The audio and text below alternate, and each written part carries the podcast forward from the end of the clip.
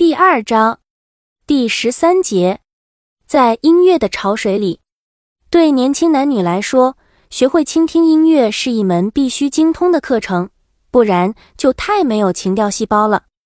但实际上，他们当中的许多人并不熟悉音乐语言，听点抒情钢琴或萨克斯就多愁善感起来，身边的朋友就以为遇到了一个内行。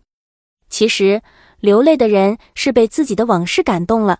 但他他会附庸风雅的点点头，是的，很美。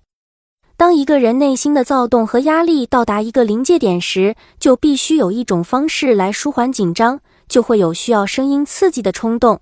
情形跟烟瘾发作近似，以求得压力均衡，直至相互抵消。音乐诠释的幻象是往事的防腐剂和助燃剂，使复活的意念在泪腺中得到极大的升华。这时，两性往往一起沉浸在音乐的潮水里，各自怀想各自的往事，或者追忆当年的一段情。尽管他们的手仍然紧握在一起。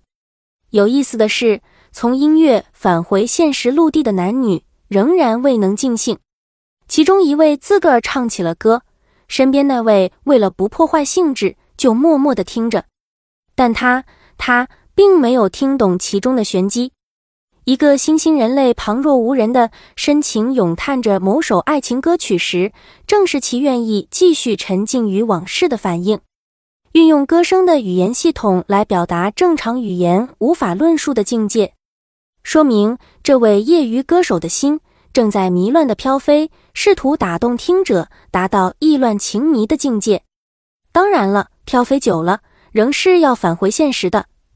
他。还会歉意地给身边的听众一个热吻，以报答其保持安静的耐心。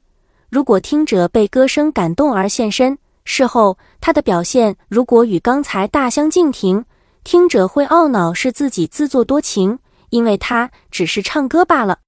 在我看来，国外情歌比较有 soul 的感觉，而国内的情歌大多没有什么内涵。在做爱的时候听国外的音乐会让人很兴奋。而那个时候听中国的音乐，不免会让人兴趣索然。